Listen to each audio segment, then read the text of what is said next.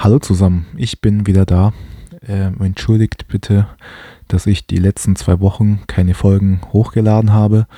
Das liegt daran, dass ich zum Teil krank äh, war und zum Teil war ich so ein bisschen in Ferienmodus. Also ich war nicht in den Ferien, hatte aber auch ziemlich viel zu tun auf der Arbeit. Deswegen konnte ich da keine regelmäßigen Folgen hochladen. Bitte nimmt mir das nicht so übel.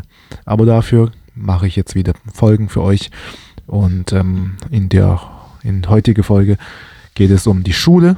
Und ähm, ja, die Schule, das ist, äh, was ist das? Warum? Weil jetzt ist der bald Ferienzeit hier, zumindest in Baden-Württemberg. Ähm, genau. Und für alle Leute, die noch keine Ahnung haben, ähm, was die jetzt vielleicht nach der Schule machen wollen. Also es gibt ja schon einen Anteil von meinen Zuhörern, die gerade so zwischen, ähm, glaube 16 und 22 sind. Ähm, genau, also ich glaube so circa fast 20 Prozent. Für die Leute ähm, kann ich nur euch raten, ähm, überlegt euch gut, was ihr machen wollt. Denn ähm, ich sage ja immer so, gehe immer diesen Weg, was viele Leute nicht wählen würden. Und laut Statistischen Bundesamt ähm, gehen halt die meisten Menschen, die äh, ja auf Gymnasium oder nach der Schule gehen sie halt meistens studieren. Also das ist mehr als ein zwei Drittel, ähm, mehr als 60 Prozent auf jeden Fall sind ähm, Studien, haben sich ähm, für Studien entschieden. Und ähm, da kann ich euch nur raten, macht euch mal wirklich die Gedanken, wollt ihr auch wirklich studieren? Wollt ihr wirklich nach eurer Schule nochmal sozusagen mindestens vier Jahre irgendwo dranhängen und nochmal äh, lernen, lernen, lernen und so weiter. Ich, wie ihr schon heraushört, ich bin kein Freund ähm, vom, Stud vom Studieren und ich finde, das ist sehr Praxis entfernt, also nicht praxisorientiert. Was äh, ja studieren, das ist für mich nicht greifbar. Ich weiß, das werden viele Leute jetzt dagegen sein, vielleicht auch, ähm, die sagen, ja, aber wenn man nicht studiert, kann man keinen guten Job haben. Ähm, das stimmt nur zum Teil. Also es kommt immer darauf an, was will man im Leben erreichen. Wenn man später vielleicht ähm, Physiotherapeut werden möchte zum Beispiel, dann ähm, braucht man dafür nicht studieren. Oder wenn man später Polizist werden möchte, braucht man dafür nicht unbedingt ein Studium. Und, oder wenn man Bäcker werden möchte oder sowas, dann braucht man auch kein Studium dafür. Und also es gibt viele Berufe, die man, wo man kein Studium braucht. Ähm, natürlich, wenn man ein Studium hat in der Tasche, dann kann man auch höhere Berufe erledigen, wo man mehr Geld verdient. Ja, das ist klar, aber ganz ehrlich, ihr kennt auch meine Meinung dazu. Ich sage euch, ich rate euch immer privat für euch ein zweites Standbein aufzubauen, indem ihr ein Unternehmer werdet, indem ihr ein eigenes Business gründet oder ihr investiert, weil das sind eigentlich die besten Methoden, um wirklich finanziell frei und wealthy, also ähm, wohlhabend zu werden, als ähm, irgendwelchen Jobs nachzugehen. Also Beispiel angenommen, da ist ein Mann, äh, okay, wir müssen ja das jetzt ein bisschen gendern, da ist ein Divers, ähm, der ähm, oder, oder ein S, der oder die oder das, ach komm, ich habe keinen Bock mehr. Ich sage einfach, der ist ein Mann, der verdient, ähm, sage ich mal, 10.000 Euro netto im Monat man kann sagen, er ist reich.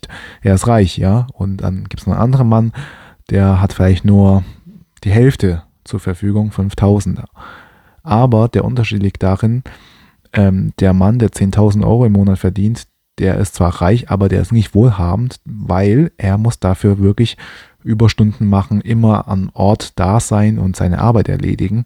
Also der muss wirklich da sein also seine Zeit dafür opfern. Während der, der weniger verdient, äh, wohlhabend ist, der muss dafür ähm, einfach im Gegensatz zu dem reichen Mann nicht am Ort und Stelle sein, sondern der hat passives Einkommensquelle und er kann mit seiner Zeit machen, was er will. Das, das ist der Unterschied zwischen reich und wohlhabend. Und ich versuche euch immer beizubringen, wie man wohlhabend wird.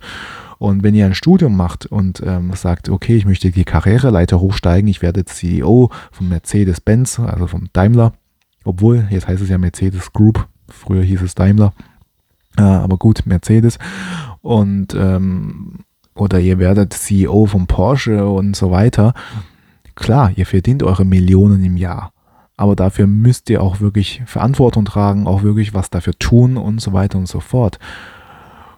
Aber jetzt kommt auch eine andere Seite. Wenn ihr wohlhaben wird, werdet, was auch am besten ist, dieser Weg ist noch schwieriger, denn ihr müsst Risiken eingehen und auch ruhig wirklich manchmal was aufs Spiel setzen.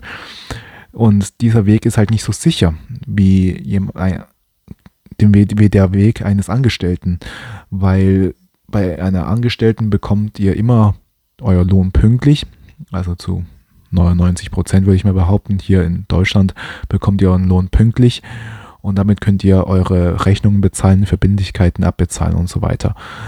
Der Weg des Investors, also Investor ist ja ein Weg, um wohlhabend zu werden, ist halt schwierig. ihr investiert, der Kurs steigt noch nicht und außerdem fangen zu, sage ich mal, 99 Prozent der Menschen auch mit Kleinbeträgen an mit wenigen hundert Euro und es dauert halt schon Jahre und man braucht halt wirklich Disziplin, verdammt viel Disziplin und Geduld, damit man, damit man wirklich an einen Punkt erreicht, wo man nur durch sein Investment leben kann, nur durch das, das wodurch man nur sein Investment noch mehr Geld ähm, einholen kann.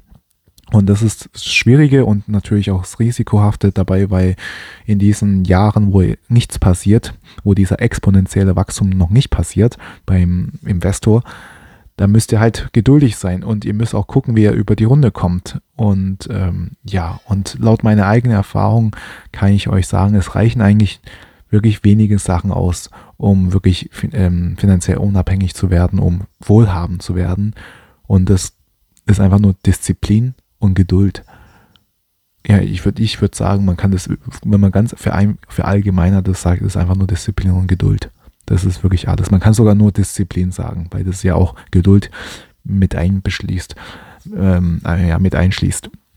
Und ähm, natürlich muss man dranbleiben, man muss halt viel auf vieles verzichten. Also während andere Menschen ähm, Partys machen, Urlaub machen mit ihrem Geld und neues Klamotten sich kaufen, tut man halt nicht, das tut man halt das Altes nicht machen, sondern man tut das Geld aber investieren, investieren, investieren. Ja, das ist halt das Deswegen, man muss sich halt auch die Frage stellen, möchte man diesen Weg einschlagen? Denn es ist halt angenehmer, doch den, also angenehmer im Anführungszeichen natürlich, also zuerst die für die Masse, sage ich mal, das ist gut ausgedrückt. Für die Masse ist es angenehmer, den einfachen Weg zu gehen als Angestellten, als Arbeiter. Man geht den Weg, man macht erledigt seine Arbeit, man kriegt seinen Lohn fertig. Es ist auch gar nicht viel, das ist mittelmäßig, auch wenn du gut verdienst, du, du fährst ein mittelmäßiges Auto, mittelmäßige Wohnung und ähm, hast ein mittelmäßiges Leben. Also ja, und da muss ich jetzt zu diesem Mittelmäßigkeit, würde ich gerne ein Zitat von ähm, Theodore Roosevelt, einem ehemaligen US-Präsident, zitieren. Zitat. Und das lese ich jetzt nicht ab, sondern das, ich sage mir das immer wieder vor, weil ich einfach nicht in, dem, in diesem Mittelmäßigkeit leben möchte. Okay, jetzt fange ich an. Zitat.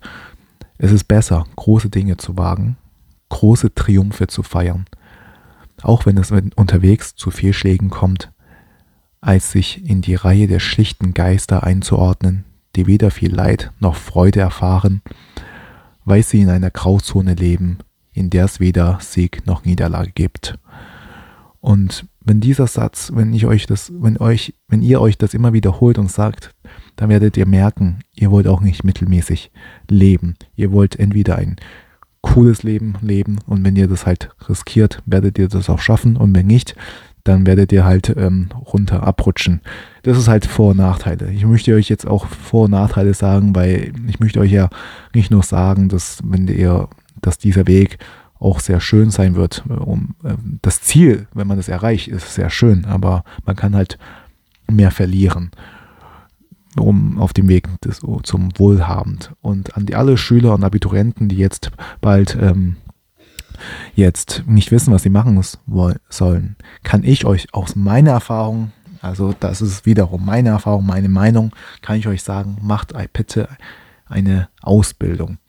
Und am besten, wenn ihr wirklich, also am besten ja, in einem handwerklichen Betrieb, handwerklichen ähm, Beruf Schreiner, Maler, ähm, Gasheizungsinstallateur, ähm, Zimmermann, Maurer und so weiter und so fort. Es ist, also wer ein Handwerk hat oder vielleicht sogar Friseur, Schneider, also ich muss sagen, wer sowas kann, das ist Gold wert. Auch für späteren Leben, weil es wird immer wieder sowas, also wer so ein Handwerk kann, wer sein Handwerk kann, der wird immer verdienen. Also da kann ich euch wieder eine Geschichte erzählen. Ich habe vor kurzem, letzte Woche, meinen Anzug ähm, an, angepasst von der Größe her, weil ich habe meinen Anzug letztes Jahr im September gekauft und ich habe meine Ernährung in dieser Zeit seitdem, ähm, kurz ein paar Monaten später im November, habe ich meine Ernährung um, komplett umgestellt, habe angefangen wieder Leichtathletik dreimal die Woche zu machen. Also habe ich, ich habe jetzt ungelogen mehr als 15 Kilo abgenommen innerhalb von einem Jahr. Möchte euch jetzt nicht nur so, so möchte jetzt nicht angeben oder so, sondern um einfach euch zu unterhalten. Und ich habe tatsächlich in dieser Zeit auch vieles äh, erlebt, ja, aber ich schweife ab. Auf jeden Fall habe ich ähm, meinen Anzug dort gebracht, um das mich, äh, um, damit der Schneider das ähm, verkleinert. Und es war ein Syrer, also eigentlich, man kann sagen, er ist ein Kurde, aber kam halt aus Syrien.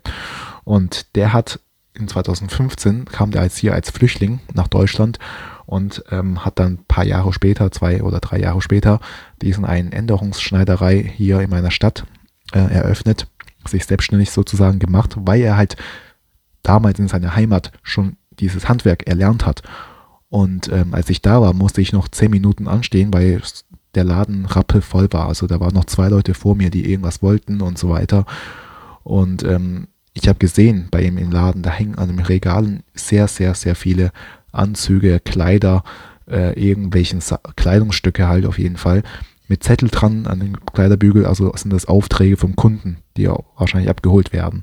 Und ähm, und die sind, ich würde sagen, es ist gerade, es ist nicht gerade billig, also wenn man sich das vorstellt.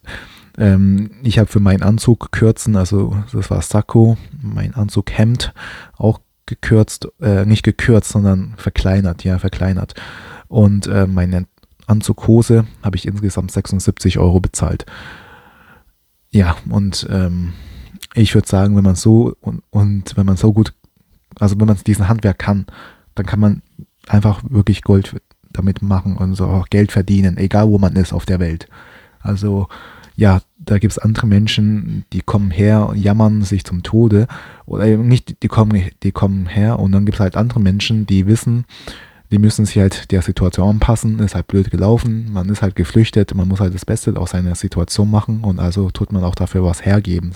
Also solche Flüchtlinge, ähm, die haben die, da habe ich wirklich Respekt vor diesen Menschen, nicht nur Flüchtlinge, sondern wirklich Respekt vor diesen Menschen, dass sie nicht aufgegeben haben, obwohl ihr Heimat komplett zerstört wurden, sondern die haben einfach ja ihr Leben angepasst, der Umwelt, seine, der neue Umgebung, besser gesagt. Und Charles Darwin kann ich auch nur oft in meinem Podcast wiederholen, nicht der schlauste oder der stärkste Spezies überlegt, sondern äh, der Spezies, der sich am besten anpassen kann. Und ähm, das kann man echt auf die Realität auch herunterbrechen. Also wenn irgendwelche Krisen kommt, sind immer die Menschen, die, die Gewinnermenschen, sind immer die Menschen, die sich am besten anpassen können. Genau, und ja, ich glaube jetzt sehr viel gesagt. Ich wünsche euch noch einen schönen Abend oder Tag, morgens, was auch immer. Vielen Dank für die Aufmerksamkeit. Bis zum nächsten Mal. Tschüss.